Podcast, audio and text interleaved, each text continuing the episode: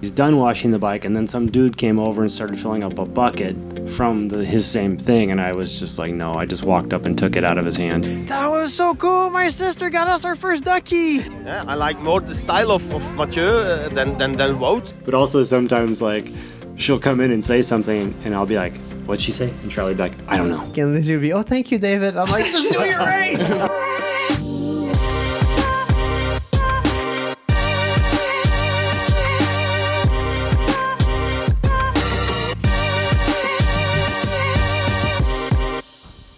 Everyone, and welcome to another Muddy Mondays episode. Um, the Muddy Mondays are presented to you by our friends at Rapha and our friends at SRAM. And welcome to the first episode of 2023. So, happy New Year's, everyone. Happy New Year's, Dave. Happy New Year's, Bal. Um, so the last time we spoke to you, uh, we had special guest Madigan Munro on the podcast, and we chatted about the World Cup in Gavere. And when we finished that episode last time, I mentioned I had that small injury that prevented me from finishing the race, and I mentioned that I would probably be starting in Diegem, but we haven't, and that's why there wasn't a podcast after the Diegem race. It makes it easier too. We're just starting on the Mondays again. you know? Exactly. So there's there's been no muddy Thursdays. Yes. So what have we been up, up to this week, Dave? Uh, mostly, you know, prepping for the next races. Um, we had like 10 days where we didn't race, so we stayed at home, did some good workouts, um, you know, ate, ate food. Uh, we rode into town once or twice, which was really nice. We, uh, we went to town once with Caitlin and Franz on a spin to a cool coffee shop. Um, other than that, what do we do? Uh, I mean, yeah, I guess I can just say why I didn't start in Diegem, and I honestly just didn't feel it. I didn't feel good enough. I think sometimes when you have a small injury, there's definitely like the actual injury that is a problem, but sometimes it can affect mentally a little bit. And I, as much as I was riding a high after the Val di Sole World Cup and brought this high into Gavere, not finishing and having that injury that preventing me from really pushing and doing all the training I wanted, it kind of killed my mojo for a little bit. And uh, yeah, that day of of game, at first I thought I would start, but I knew I wasn't 100 100%. And I, I just, in the end, decided that I, I wasn't feeling it. And and I think in the past, I've started a lot of races not feeling 100%, thinking like, whatever, even if I'm a little sick or a little injured, I'll just go.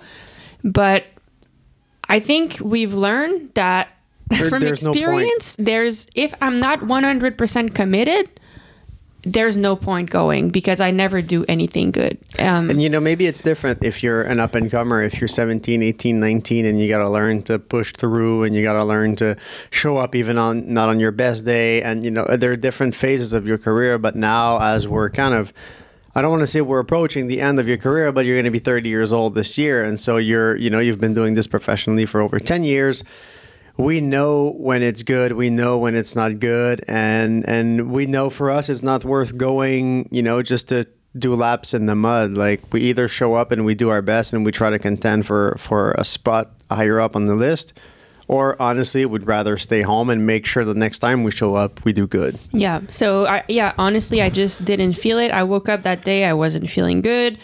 Uh, I knew that my hamstring was still not 100%. And I, we had that conversation, and Dave's like, you know, like, if you're not sure, it's okay. Let's just not go. And so I ended up decided not to go. And I think, we, we've carried injuries for a long time you know like Yeah. oh it might be good i'll try it do half a lap do a lap and quit and, and then do it again you create zero momentum at all you just create disappointment every, at every race and so and then you rather be create doubt in yourself too that Yeah. you carry for a long time. And it's, it's just hard to deal with, and honestly. so just rather skip a few days you know and make sure that when we show up we're ready. And, and we took the time to test on just little runs. Was the hamstring holding on little runs? Was it holding you know getting on and off the bike with more and more speed?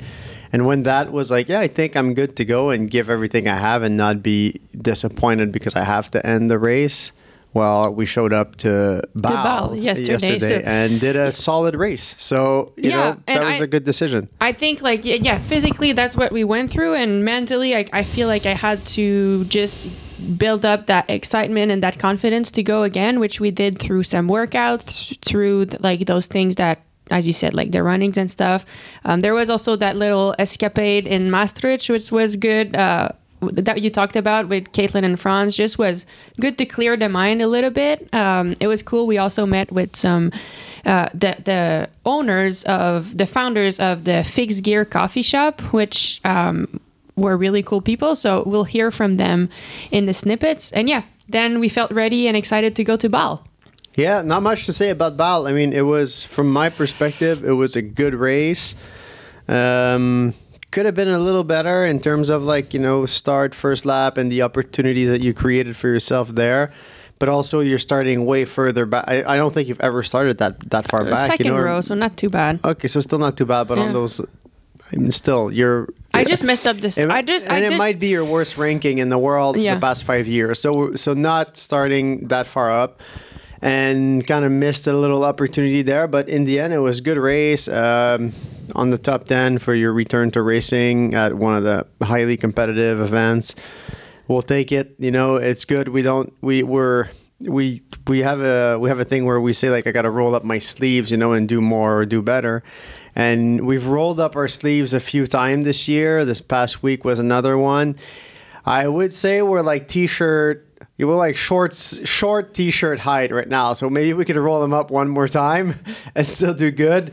Um, but I'm pumped to see that there's still some loose and there's still some play. And if we if we you know do a few races, go to Spain, train well, and show show up at Worlds, I think we're we're ready to fight for a top five at Worlds. So I think from my perspective, yes, like the start. I mean, I actually had a decent start, but I wasn't aggressive enough to take my position, so I got past a lot in the first few turns.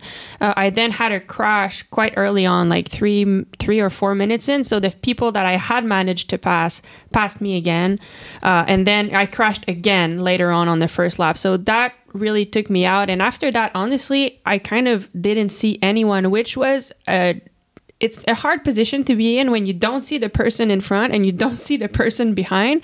It's much easier to try to pass if or like try to go faster if you see someone in front. Um, just because you can see which lines they're taking, when they're running, when they're not, and like kind of learn from that person and go faster each lap. I was really on my own, so did my best. And honestly, I'm really happy about the effort. Uh, ninth place in the end, but I took in a couple of learning things that I'm carrying on for tomorrow in Herentals. Yeah, a few a few precious UCI points too. Yeah. And and funny story, we got in um there was there was a little lack of signage when we showed up to the race yesterday. And so we we kind of went by the venue and turned around and we ended up coming through the start finish by this back alley. And so they let us in through like very premium parking spot, which we would have never had. But we're we were in the venue from this literally tiny alley, and we got part we parked right by the start finish, which I don't think ever happened. We got we were like the closest parked um, to the venue, which was surprising. But the, the new strategy is you don't roll down the window and you just wave at everybody and just keep going. that seems to be working. So oi oi oi oi oi oi, just go. And you keep going. You gotta capture his perspective. Yes.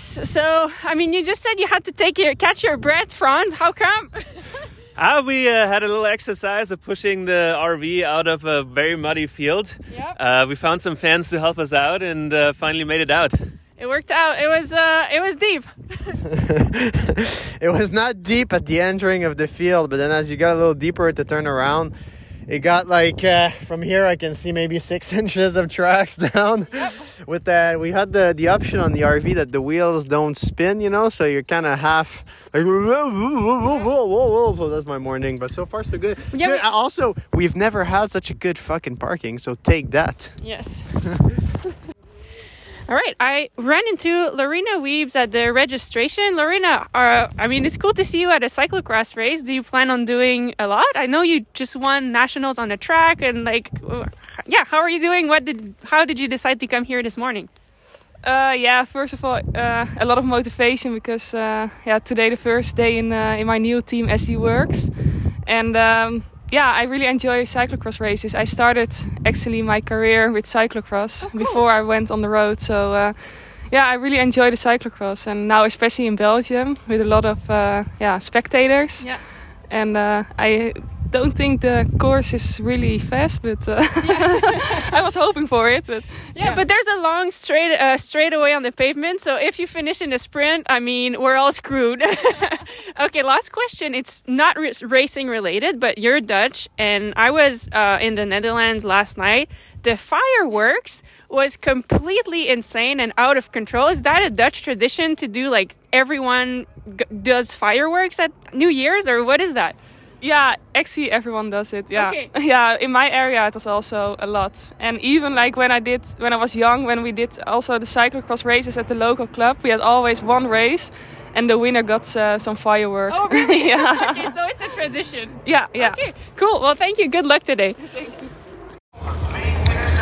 Okay, we're two and a half laps in. Charlie and McGovern here. We're just about to do bike exchanges. How's it going so far?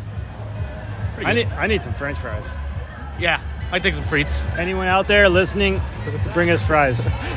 really, anytime, standing order. We've got probably seven bike exchanges between the three of us so far.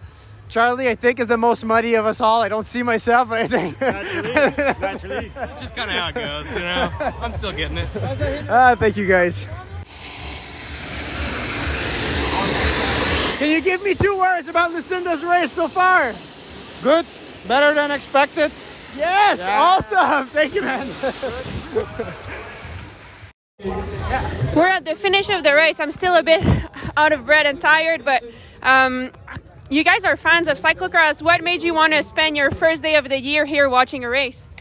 Uh, I'm a big fan of Denise Betsema. Okay.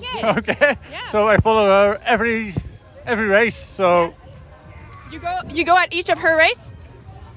most of the time, yeah.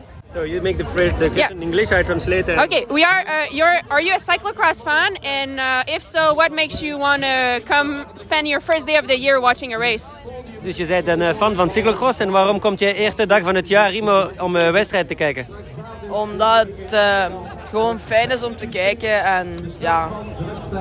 Because it's really fun to, to nice and to watch and it's a good day to come. Okay, who's your favorite rider? Wie je lievelingsrenner is? Van Empel.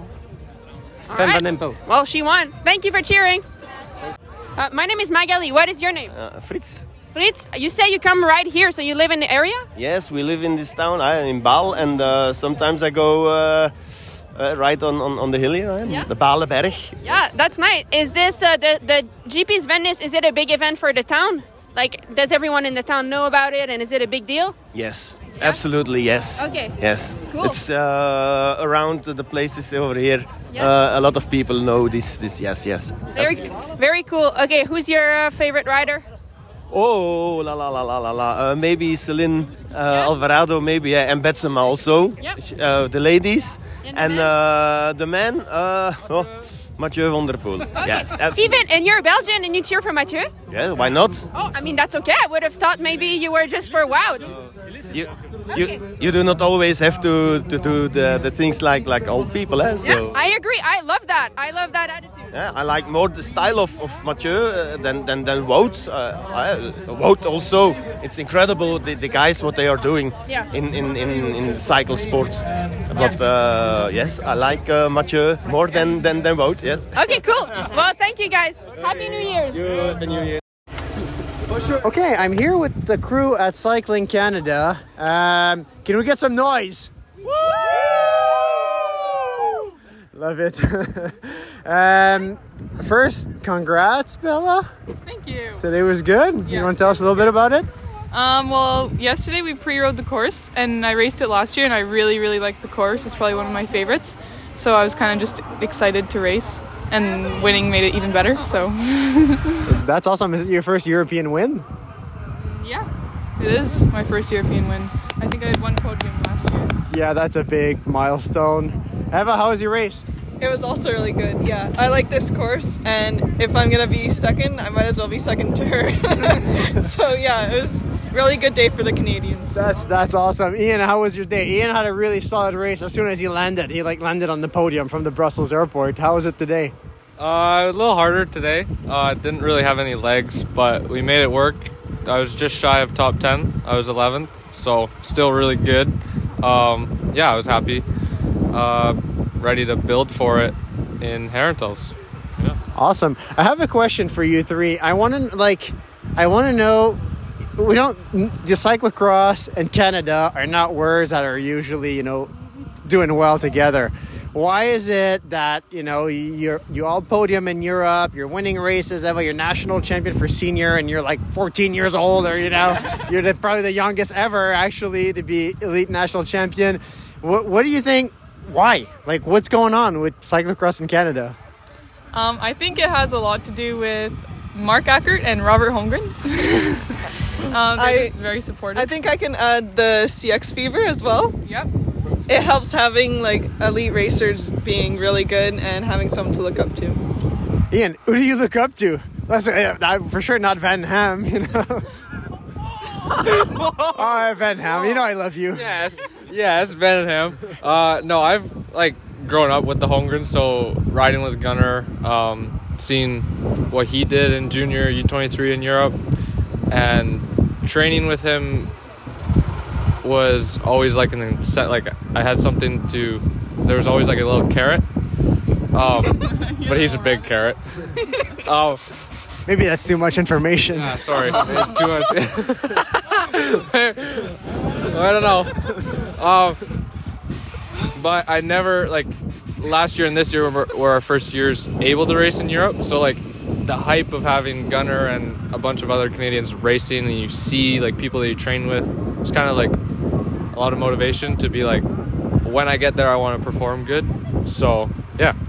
Awesome. Well, I want to I want to share that when I saw you all today, especially uh, the girls, the first thing Eva you told me was. I asked you. I asked you how it went today, and you have no idea if I watched the race or no. You know, maybe I just got in. You don't know, and you're like, "That was so cool! My sister got us our first ducky." And so, and I think that's cool. You know, because you go back and forth. You win, you get second. You win, you get second. Sometimes you even split up by a few riders. But I thought that was pretty cool. So, congrats on getting your first duck. Uh, I'm sure it's not the last one. and, and and maybe Ian can get a male duck with a small carrot to, to bring back home. Hopefully, yeah. Oh well, there you go. Depending on the race. Thank you guys. Thank you. All right. Um, so that's it from us. But what we wanted to do this week is uh, really get into what it's like inside the pits from the mechanics perspective. So yesterday in Baal it was a really muddy race. People were a lap were changing bikes once a lap, and to be honest, as much as I've been doing racing for so long, I have no clue what's going on in the pit. So I thought, why not dig into it? So we have um, diff- we have David and two other mechanics, so Chris McGovern and Charlie from the Steve Tilford Foundation, and we're gonna I'm gonna be asking all the questions so we can know really from them, from real life experience, what's going on in the pits of a race, of a cyclocross race. All right, so special guest today we have Chris McGovern and Charlie. What is your last name? Bacchus. Bacchus. So Charlie Bacchus, both mechanics from the Steve Tilford Foundation. Welcome to the Muddy Mondays. Hello, and thank you. Yeah, thanks for having us. Um, all right, I thought it'd be fun to dig into what goes on in a pit uh, because let's take yesterday's race more specifically. It was muddy. People were changing uh, bikes. I guess. I mean, I was changing every lap. First question. Um, I'm sure some people wonder how do we decide which la- which side of the pit we're going to to to to change bike from. So that's a conversation that David and I always have in the pre-ride. Is that something that you guys also have with your riders? Which pit is this the fastest one to pit in? yeah, typically uh, during the pre-rides, we figure it out. Raylyn or Lizzie or Curtis will kind of say, "Hey, this is what I'm thinking. What are you thinking?" Um, and we'll select, Mhm. and then we'll kind of strategize. Okay, if that's not the best scenario, or if you're forced to pit on the opposite lane, like you know, we just go through all the scenarios, all the possibilities, and basically just try to like get it, have all the um, answers before the questions present themselves. Yeah, yeah, that's I think I think another um, another thing is we we used to I think they started assigning pit bucks this year, which usually we would just show up and go wherever there was room in the pits, and for whatever reason they started assigning buxes. I, I'm usually alone, so I don't really care which bug assigned to me. I'll just move to wherever I know people, you know, or wherever I think it's the best.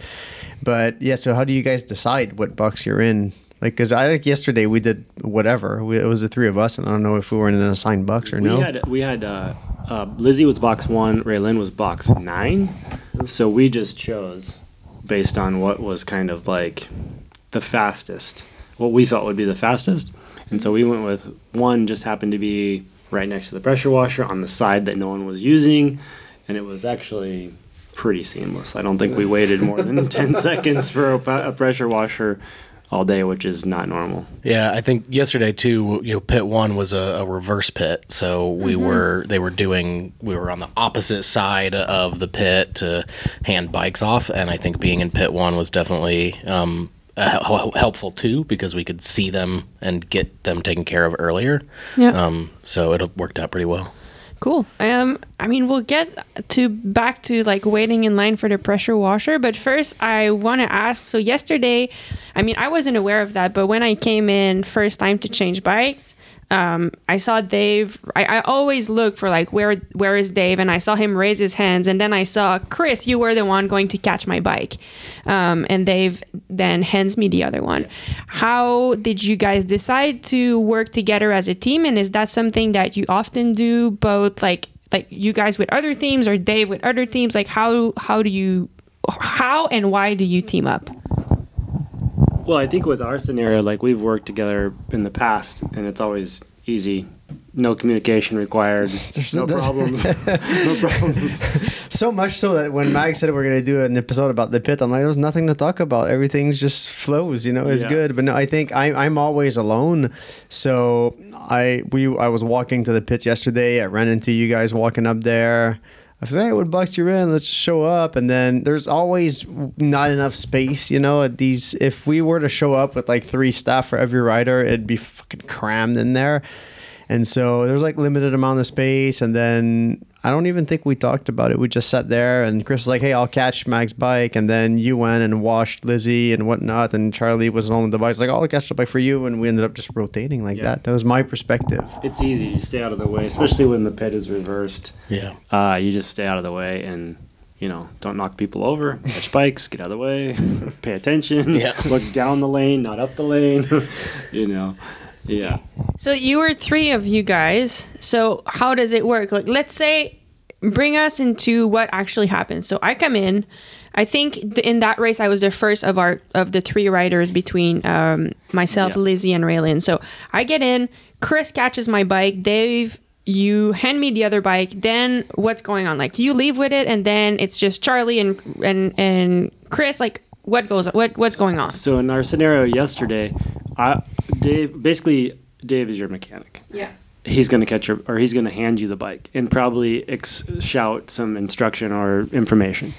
I'm going to catch and just be Shut the quiet. fuck up. Yeah, be quiet and not try to be over the top of him.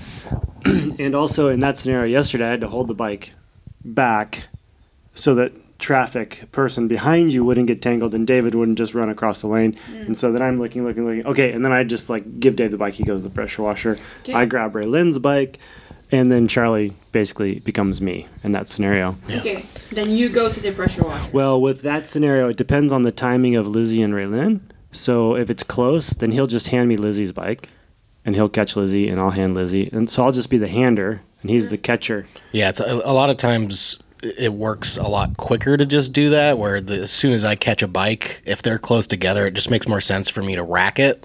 You know, set it somewhere safe, and then immediately go into the catching position. Because in the time that I'm racking the bike, Chris can grab the fresh bike for whoever's up next. Um, you and know, and then in that scenario you wait for to have both bikes because before running to the pit to the pressure washer with the two bikes at the same Yeah. time If there's a little bit of time, let's say the distance between Raylyn and Lizzie got greater, whomever's in the front. Um, like let's say it's Raylyn is getting in front of Lizzie a little bit, then I'll even probably maybe get the bike out of the way. I'll take it to the other lane and then come back and help Charlie. Okay. Um, yesterday, I actually had a little time to actually pressure wash the bike by Yeah. the end and then come back and help Lizzie. And then Dave had his eyes on it, whereas if I was tangled up, he just came and caught. Yeah, I Yeah, think I- yesterday by the end of the race, it was kind of like Chris would catch your bike, David would go wash, I would catch Raylyn's, Chris would go wash, and by the time Lizzie came through, David was done washing and would come over and catch for me. So it was really fluid. I could I could that way I could also take over one of the washers. So I'd just leave a bike there and I'd come back, grab the bike, and then hand the washing spot to Charlie or Chris or whoever. So we were like the Belgian North American mafia up there. okay, that that's cool to me. Like I didn't know. So how many washers for the whole time? And like, does it happen often that you have to wait in line? Are people aggressive, like fighting for it? And when you say like you can hold one, like to make sure you still have it for when Charlie comes, um, is that something that people do a lot? Like they stick around to make sure they always have one assigned to their team. Like what go- what's going on at the pressure washer station? Well, I think there's nine pressure washers. I think that's what there is. And then these lines kind of informally form behind a gun, but it's no, there's more than nine. I think there's 12. You see, a I- minimum. I- I is was eight, thinking there I- was eight. I think there was eight yesterday. I think there was eight. No, because there was three sides of four bays.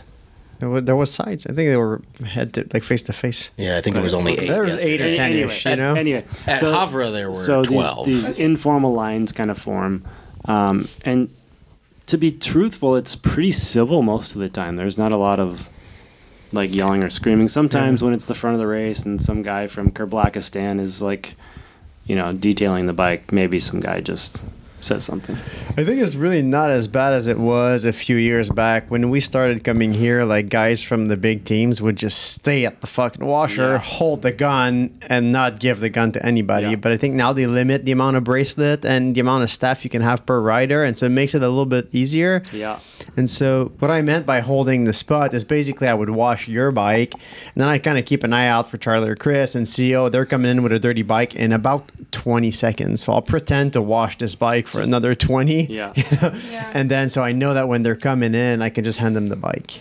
The, not the bike, the The- the, the the, wand. nozzle, the gun. Yeah. Yeah, like yesterday, I saw a guy. I was waiting, and he was washing a bike. He's done washing the bike, and then some dude came over and started filling up a bucket from the his same thing, and I was just like, no. I just walked up and took it out of his hand. okay. I was like, no. okay. Yeah. Wait in line. I didn't say any words. I was just like denied. okay, and then is there like a hierarchy? How do you pronounce this? Hierarchy. Hierarchy at the pressure washer. Like if, I guess the question is, do you know which mechanic is the mechanic of which rider? Which guy is the mechanic of which rider? And say if it's like for you're washing the bike of your rider who's maybe in 20th position and then you see like lucinda's mechanic coming in and she's fighting for the win like would you like is there something like move out i'm washing my rider who's winning bike or not really I, I think in in the U.S. Yes, you see that in the U.S. and over here probably not. Maybe between North Americans, you know, I've had occasions where Max was doing really well, and some other North American was washing a bike, and he would be like, "Yo, dude, Max, killing it! Take my spot!" Grab it. You know, between us. Um, I think that happened to me, but here they really don't care. They're like, "I'm here," and some of them, they're like, "Have you ever fucking washed a bike in your life? Like, how do you Yeah. take nine minutes to wash a fucking bike in the pits? You know, it's insane. Like, I'm in and out of there probably within 40 seconds. You know, and your bike when you take it is as new, but and I like I always do it the same way. You know, like non-drive side, wheel, wheel, chain, derailleur, boom, flip it around, drive side done you're good to go but Yeah. some people are there and they're like starting by the fucking stem and then they're they're Yeah. washing They'll, the they'll hit the stem. They'll like do the frame, the saddle, the contact points, and then they'll hit the tires, which sprays mud all over everything. I'm just like, we need to refine your process, my friend. yeah okay and charlie this year was your first time in europe what was the biggest culture shock in the pits for you compared to the north american races you've done if there was like maybe there isn't but was there something that kind of surprised you or Um, I think honestly the pits haven't been the most shocking experience so far. I would say they're probably a little more civil than North American pits in a lot of ways. Um, well, I just don't. There's not very much arguing. There's not very much like in my experience so far. There hasn't been been very much negative energy. It's just sort of everyone's got a job to do. You get in, you get out. If someone's taking too long, you just take care of it. Um, I think the I biggest think there's no fathers. You know, it's all professional mechanics. There's no mom and dad or Yeah. a friend like not really knowing what they're doing. So Everyone in, that sense, I hear you. Yeah, is really I think a little bit more focused. Um, I think the biggest thing is really that you know we have it cushy in North America at North American races when it comes to getting to the pit. I mean, it's it's quite the hike to get. I mean, at Gavere it was. 20 minutes almost to get to the pit. I think I mean yesterday was probably the easiest so far and that was still about a 10 minute walk, you know. Um That's if you find it, you know, because Right. Chris has been to these And races route. ten times, Yeah. so he knows how to get around. But and I've started just, you know, when we get there, when we have a spare 30 minutes, I've just started going and finding it on my own because, you know, it's just, I, I, I don't want to be relying on anyone to get That's there because I I just need to know where it is, you know? Cool. So that's every morning pretty much at these races. I go for my little walkabout, maybe find some frites and go, go to the pit. And, you know, I that think- way I'm a little more prepared. I like that. I think too, like my observations of Charlie, like we've been working together for this is our second year, and his first year in Europe, and Charlie's a great student, you know, great student, learning a lot. Typically in the pits, he gets can get anxious, you know, and and we start to do something we would do repeatedly. Maybe starts to come unravel a little bit. I would say that's normal. Mhm. And so coming to Europe this year, I was kind of like, oh boy, what's going oh boy, you know what's going to happen if he can get over the dramatic uh, experience of parking and then still focus to do the job and then go to the race that's super crazy, hectic, muddy, washing every half lap, chaos. What's going to happen to Charlie? And I have to say, it's been awesome. Like Sweet. Uh, Charlie, no, I mean, problem. no Yeah, problem. thank you. I mean, yesterday I thought yeah, I never realized. Like at some point, I was like, "Oh yeah, that's this guy's probably third or fourth race, you know, in Yeah, Europe." that's- And I was three. like, "Huh, yeah, three. So, but it was flawless. Yeah. I even had. I was telling Chris this morning on our run. I even had a few thank yous, like I mean, from Lizzie and Charlie. I would I, I would grab Lizzie's bike and Lizzie would be, "Oh, thank you, David." I'm like, "Just do your race. Don't thank me." And then I'd keep the gun for Charlie and grab a bike for him. He'd be like, "Hey, thank you, man." And I'd be just wash the bike. It's fine. You have to thank me. It's okay. So I think yeah, it was great. Okay, cool. Just a couple more questions. One that came from the audience. Um, they ask, does it ever happen that you have to change pressure during the race or change something on your bike during the race? And if so, how do you communicate it with your pit crew? Um, to be honest, I don't do that very often. Uh, most of the time, like I start with a pressure and it keep go- keep going with that one, unless it suddenly start. It was a dry race and it suddenly starts raining, Right. and then I have to like completely change what's going on. Um, one thing that I noticed is we have to communicate really loudly, especially if it's a muddy race. Like there's the the sound of the water and your your rotors and all that. Like if the mechanic, if the pit crew doesn't tell me something loudly, I don't understand it. And similarly, I have to like be really loud.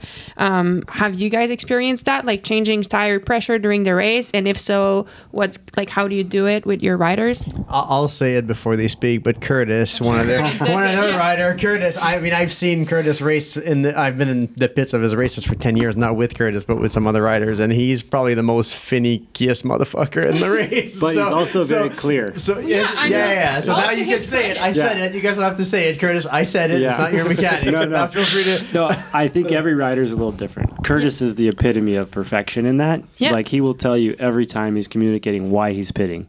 Like Okay. clean the bike, pressure, up up one, down one, whatever it is. Yesterday, for example, he went through a lot of equipment yesterday. He came in at one point and he just said, "I heard a crack."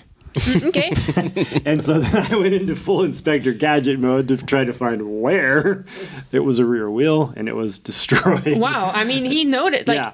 that's I just little no. I appreciate that Yeah. because I'm the rider who will like break a wheel, crack my frame, and my handlebar is twisted 90 degrees, and I don't notice it, and I keep going the whole race, and at the end he's like, "What the fuck?" Yeah, yeah.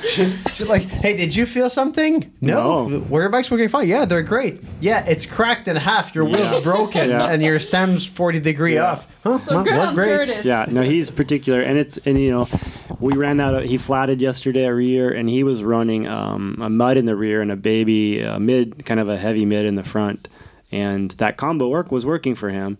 But he destroyed a rear wheel, flatted a rear wheel, and so uh, in the end of the race, he only had one bike with that tire combo, and he was not happy when he had to go out on something else. so you know, we, we heard that too.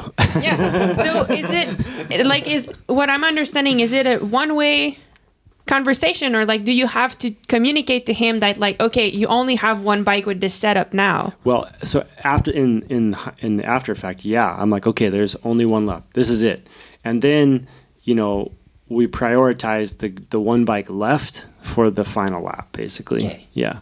Okay. Yeah, I mean, and that's kind of me kind of being hyper about it because I, you know, I was a bike racer as well, so I'm like, I'm kind of like Charlie and Mark are mechanics. They're great mechanics, um, but there's some nuance I think that they're missing because they maybe didn't race at that level that I'm kind of like paying attention to.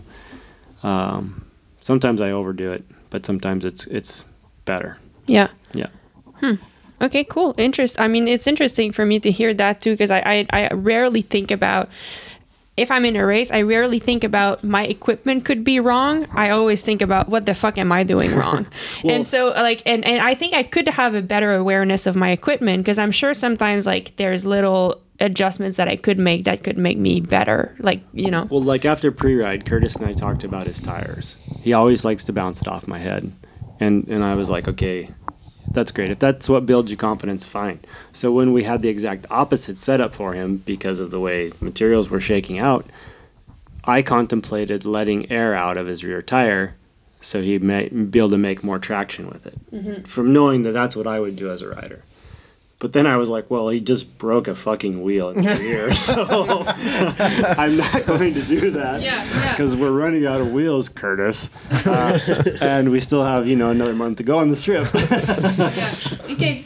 Yeah, we don't communicate much. I mean, we communicate like you know more coaching, coaching and race tactics. That that's what we communicate, but we don't. Usually, we have our equipment pretty dialed, and we've narrowed down the amount of sh- stuff that we have. You know, so we have two different treads of tires. So it's either mud or fast. So there's no in between. Like Yeah. changing my tread for half a millimeter. Like we don't have that. You know, we don't have that luxury right now. So it is what it is. Uh, Um, the bikes are always working fine. You know, we have amazing partners for equipment, all our stuff, and I mean, you guys have the same partners almost. The stuff always works fine. So, you know, except if there's a major disaster, you you know. Like when I see people coming in and they're like, "My rear derailleur is shifting wrong," I'm like, it, five minutes into the race, I'm like, "It was shifting wrong five minutes before the race too. You should have fixed it then." You know, the bike should be working fine in the race. So I think I, one of the things that we discuss in pre-ride is like, okay, how much does their mud pack up? And like after one lap yesterday in pre-ride, I knew like that's when it starts shifting wrongly because like the the pulleys are full, everything's Right. full. So I stop in the pit and that at that point in pre-ride and I tell Dave at this point after a lap it starts shifting badly, so I'm going to change at least once a lap. And then so I think because of that, like if that is the situation where I'm changing, I'm not gonna say anything. If I crashed and my saddle's crooked, then I'm gonna say saddle. Right. But I I, tr- I I kind of don't say much unless it's something out of the ordinary. Well, and I think you two are unique because you, you know, you're so close already, and so the relationship you guys have is Different. probably it's different. Like with Raylyn's getting better, like doing the process you just said, and she's getting to the point now, like where in a race she'll come in and be like down one, like she'll want to ju- adjust her pressure, which I think is cool. Yeah, super cool. because she's becoming more in tune. But also sometimes like she'll come in and say something, and I'll be like, "What'd she say?" And Charlie will like, "I don't know." yeah, yeah. I'm sure that I'm sure that happens. so they were like just like grabbing bricks, looking Yeah. at things, like What's oh god, It, what is Yeah, it? yeah. Uh, shoot. Okay. Uh, And then yeah, I mean, I, I think that's cool. It's fun to hear. I I guess like uh, the last question is oh, two more questions. So quickly, when it gets busy like yesterday, how much are you able to follow the race? Um, and still be able to give advice on like one of the things that David will tell me often that helps me is like you're writing this section if I'm writing with a group or like there's someone just be, behind just be, before in front he's gonna tell me this section you're writing much better or like this section write it to the left everyone's going much faster. Like little tips like that that i can apply right away. Yeah. if it's a muddy race like yesterday and you guys are super busy are you even able to follow what's going on Well, yesterday was cool because there's a big screen in the in the pit. Yeah, that we yesterday can- was we easy. Yeah, that's watch. what I was gonna say. Yeah. Most Yeah. of the European races have like a the huge screen and the live TV coverage for us. So if any of the riders that we work with are in the lead or on TV, we can clearly see and follow the whole race. Yeah, I mean, it helps you also just kind of figure out where everyone is. Like for us dealing with two riders, Yeah. that is super helpful. kinda with timing. You know, especially earlier in the season when we didn't have that, and Raylyn, you know, was riding in just the regular team kit and not the Oh. Pan American champ kit. I mean, identical. Raylyn and Lizzie are within two inches of each other. They both have long blonde Oh, hair. Uh, they're both wearing the same kit. They ride, Yeah. the, ride the same, Same size, size bike. bike. I think it was Rochester this year. They were coming in, and we were like, Lizzie, Raylyn, Lizzie. Fuck, who is that? and it wasn't until maybe they were, I think it was 20 Lizzie. feet? I think 20 she was 25, We're like, 20 feet "Ah!" away. You just, and like, Chris is shuffle like, around. it's fucking Lizzie. Throwing a bike at him. Yeah. You have to And they get them both did different this, helmets. They both raised the hand, and we're like, "Fuck!" And a lot of times w- with that too, we'll do we'll do single person handoffs when it's really close like that. We Yeah. we can't really tell who's who, and and with that it'll just be, you know, Chris will both catch and throw for Raylyn, and I will both catch and throw for Lizzie because it's just so chaotic. Yeah, it's too tight. And that is something that is determined ahead of time who works with Lizzie and who works with Raylyn. Yeah, You so have- basically, Charlie's Lizzie's mechanic. I'm Raylyn's mechanic. Mark is Curtis's mechanic. Okay. So, in theory, we take the lead on what our riders need. Yeah. Yeah. Okay. But Typically- it's we're a team too, so I mean it's it's it's ego's never really a part of it. It's all down to you know what is the best move right now. So you, you know, Chris, Bike has to work. Yeah, Yeah. Chris had mentioned earlier that you know like sometimes he'll throw for Lizzie because it's just it just makes more sense. Yeah. There, you know, there's no reason for me to throw when there's three seconds in between need to dance. We exchanges. don't Yeah, there's no reason. so, you know, I think it'd be fun for people to know that. So you guys are three mechanics here with three riders. How many more staff you would need for this thing to be fully functional and European like? In terms of like more riders, or No, I mean just like you know, do you think three mechanics for three riders is enough? one to one is is is tight right now. It's With- tight. I mean, we're lucky to have Curtis's fiance, uh, Doing start Caitlin here, line. doing start line stuff. start line, finish line. But like I'm running around in between races to get back n- for the men. For- and Yeah. so that's it would be nice if we had a fourth mechanic just so we had two people in the pit for each race. So, ba- so basically, for people to understand, what Chris is saying is that now there are four working at the race, including Curtis's fiance, and it would be nice for them to have a fifth to get them out of shit and to be comfortable. They'd probably need a sixth person. You know, Yeah, a sixth yeah. person would be Yeah. a very efficient operation. So when you think of that, that's two staff per rider, and that's what most of the European teams have here: two, three staff per rider. So when we show up here and we're all, you know, half a one for one or ha, you know one for two, we're running around, and that's pretty much why we're all helping each other in the pits. You know, as North Yeah. Americans, because we're all shorthanded, basically. I, I think I had twenty nine thousand steps yesterday. Yeah. I mean, we got. I think we got. We've still experienced though some really, you know, we're still meeting nice people at every race. Like at Loenhout, we, um, it was Chris and I in the pit, and Loenhout was the worst walk to the pit yet. I think there was. yeah, a, uh, there we've was a- experienced that one. It's a yeah, big. It's there's a, long one. period where you have to like walk in between a tree and a fence, Yeah. and it's like just wide enough for a body to get through. And both of us are carrying two bikes and a spare and- set of wheels. But we ran into these really nice guys from England, and they were catching for us when we were tossing and cool. stuff. So, I mean, it's still very. I think there's still a lot of communal. I thought it was interesting sense. the British guys like, yeah, we can all be cool to each other. We don't have to be dicks like the Belgians. Yeah. I was like, oh, it's not just me that thinks that. Okay, cool. Okay, cool. Uh, lastly, um, who like I know there was something about a towel yesterday. Like you mentioned, you clean the bike with a pressure washer. What else do you do with the bike to make it ready for the next? Uh, for the person to grab it, like I think Dave forgot a towel. I'm Oh, like, yeah, why yeah. the heck did he need a towel? So, so Something with a towel. so when we the short story is when we got here, I have a pit backpack that I leave in Europe that has like spare derailleur and lube and, and all the stuff I, I need in there and a bunch of rags. And when we got here, I opened up the bags and there was a bunch of rags and I was like, oh, I'm, I'm fine.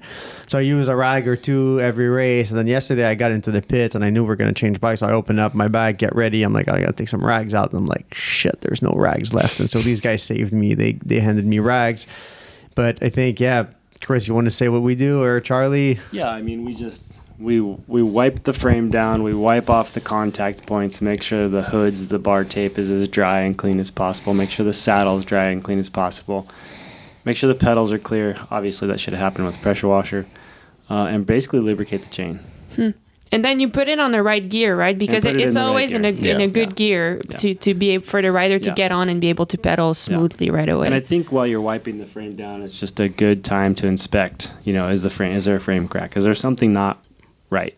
And it's also you have a moment to kind of check. I mean, in a perfect world, you're you're never looking at your bike uh, post pressure washer and seeing stuff still in there. But you know, sometimes you're putting lube on the chain and you notice there's still some grass in the pulley wheels, and so you're you're pulling out some pieces or whatever. You know, so yeah.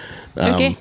Cool. Uh, and uh, you have something to add? I, I always I, I always spin the wheels a ton too and check on the gears and check if the rotors are rubbing. So that's something I do. And I, I don't even use lube. I just use WD forty or some sort of like spray lubricant and I spray the pulley, spray the chain like crazy and just let let's go, you know. Yeah. Um, is it different? Do you do you find it because you're guy you guys are both put, pitting in the men's and women's race? Do you have uh, do you see a different? Is one more chaotic than the other, or do you feel like it's very similar? The men's race is more chaotic. There's typically more people in the pit, um, and there's faster. Yeah, the the turns are faster. Like in be, you have to be able to turn a bike quicker, and there's more people, so that's complicated. Um, and people are a little bit more. I don't know. Aggressive is not the right word, but a little bit more. Everyone. The, it seems like there's a across the board. There's a heightened sense of importance during that men's race, which I think is kind of crap. But I think it just has to do with the fact that it's Europe. There's more people. It's faster lap times. It's just harder. I think even in general, you know, for us to walk to the pits for the women's race, it's usually easier than for the men's race because during the women's, some fans will just go out and drink beer in the party tent, but they'll come out for the men's race. Yeah. So they're just a, a tad bit more for the men's race of everything. Yeah. Yeah. Um, okay, and a last question for all of you: Do you enjoy that kind of? I don't know if it's a stress or like a, a pressure to be quick and efficient. Do you enjoy that kind of adrenaline, that, or does it even give you adrenaline when you're in, in the pits and like it's a, a busy kind of intense situation? I I I tend to get super calm hmm. and like pretty deliberate. But like Charlie's been at the at the at my hand when something when he's like yeah not when it's not going great. I've been like, dude, get your shit together. I, I think in a I think in a perfect world in the pits y- you're you're just calm. You're just relaxed. You're just getting through it, you know, cuz eh, I think I have my best times in the pit and I think that's one thing about Europe that I've noticed about myself is just like just, kind of hanging out, you know. You just got to keep calm, cool, collected. I think most of my sort of anxiety or anxious energy that happens is usually before the race just sort of feeling the you know it's happening it's happening we're about to go we're about to go but then you know in a perfect world as soon as i step into the pit box it's like whew, okay we're good cool. just Yeah. got to do the race It's good. It's been surprising actually. no, I mean in, in a good I, way. I, I, yeah, No, in I, a I good mean, I told Chris yesterday. I was like, "Man, Charlie's mellow in here." This is like, I, you know, super experience. For for me, I only really get nervous for the start, just because the start is the most dangerous part of the race, and it's the dangerous part that you don't control. You know, like Right. crash in front of you, you're riding 40 k an hour, you crash right into it. You're on pavement or cobbles and stuff like that. So I don't even worry about the results or the race or anything like that. I just worry about my wife's health. You know, Clean and physical condition is all I care about. Is the Yeah. only bit that I'm nervous. Once you everybody went through the first turn and you're on the grass, then if you crash, it's your fault. You know, most likely, or it's not as big in, conse- in consequences. And so, but I'm not nervous in the pits at all. I mean, I yesterday, honestly, if there was six riders, I think we could have done six riders, the three of us. I mean, it was pretty mellow. We didn't have time to spare. But we weren't rushed. Yeah. You know, there were moments where Yeah. we would chat. I even took my phone out, and, and people will hear it. But I have a few snippets of us like Yeah. between the, Chris the took some exchange. pictures. Yeah. no, it So, was you know, nice. like, it, was it was, nice. good. We Yeah. were mellow, but there is chaos. You know, if you look around the box and there's boxes where you're like, Yeah. whoa, whoa. Yeah, I know. I'm running back and forth, getting back. You know, we had a plan before I left the women's race for what I would do for my turnaround for the men's race, I get back, it's completely different because Curtis wanted something other than what we had come up with. Yeah. So then I'm just like, "Ugh," you know, and then like turn and burn, running back, and you know, I'm kind of out of it now because I was planning on something else. Yeah. The race is chaos, you know, and then I'm walking back with all the shit, and I see Raylyn and Curtis at the at the finish, and Raylyn just gives me this look like, "Why are you so grumpy?" and I'm just like, yeah, I mean that is actually an interesting thing because I'm not grumpy." we we have I mean again like I asked all these questions I have no clue what's going on in the pits and my only experience the only thing I see in the pits is eye contact with the person who's gonna catch the bike. So yesterday I was like eye contact with you, Yeah. and then look at my handlebars on the bike that's Dave handing me. Yeah. That's all I see the whole fucking race, and it's the same every single race. Like I just know. I know where Dave is, and that's it. Like Perfect. I get That's in, the goal, I look up, I see him. That's that's all I see. It, there could be a clown running through, I would not even see it. Cross clown. Yeah. so it's cool. on it. Thank you for. Th- so I mean, that's why like then you see Raylyn and she's like she has no clue that you've been running around for like six hours Yeah. trying. I mean, a lot of post race uh, communication with like Lizzie and Raylyn is always sort of like, "What happened? Like, what what happened in the pit?" Or, Yeah. nothing. Did, did they know you lost a shoe coming out of the pressure washer? But- but kept area my feet yesterday? dry. Kept my foot dry. Yeah, you were like airplaning Yeah. on, on one Yeah. feet with one butt, one boot stuck Yeah. completely in the mud. Yeah, yeah, that was pretty fun. cool. Is is there anything else you guys would like to share that you feel I didn't cover? I mean, I, I've learned a lot. Thank you for sharing all that. I think it's funny. I think you should go work in a pit one time. I would love that. Um, Caroline Mani was working in the pits, or air quote, working in the pits at, at North Carolina. Yeah. Because, you know, she's going to be the, the El Jefe of the new team next year. Yeah. And, you know, it was hilarious. She was just like, yeah, it was hilarious. You need to do it. I would, I would absolutely love to do it. Yeah. Honestly, Yeah. like I, I feel like it would be a great experience. You I can- wouldn't necessarily wash the bike. I don't think I had the system of like, but I would catch or I would Yeah, be yeah. there. I would love it. Well, let's, at Herentals, you can come with me and Curtis and Mark. You can come. The in. men's right? Uh, maybe. or, or you can take a warm shower too. Oh, yeah, yeah. Or do my cool down. Or you could prepare for Zano. I don't know, whatever. One day I'll show up to a race I'm not doing, and then we can do that. Sounds good. All right. Thank you guys. Yeah, yeah. You'll be on your own if it's a uh, race that we're not doing. Thanks, guys. Oh, thank, Thank you.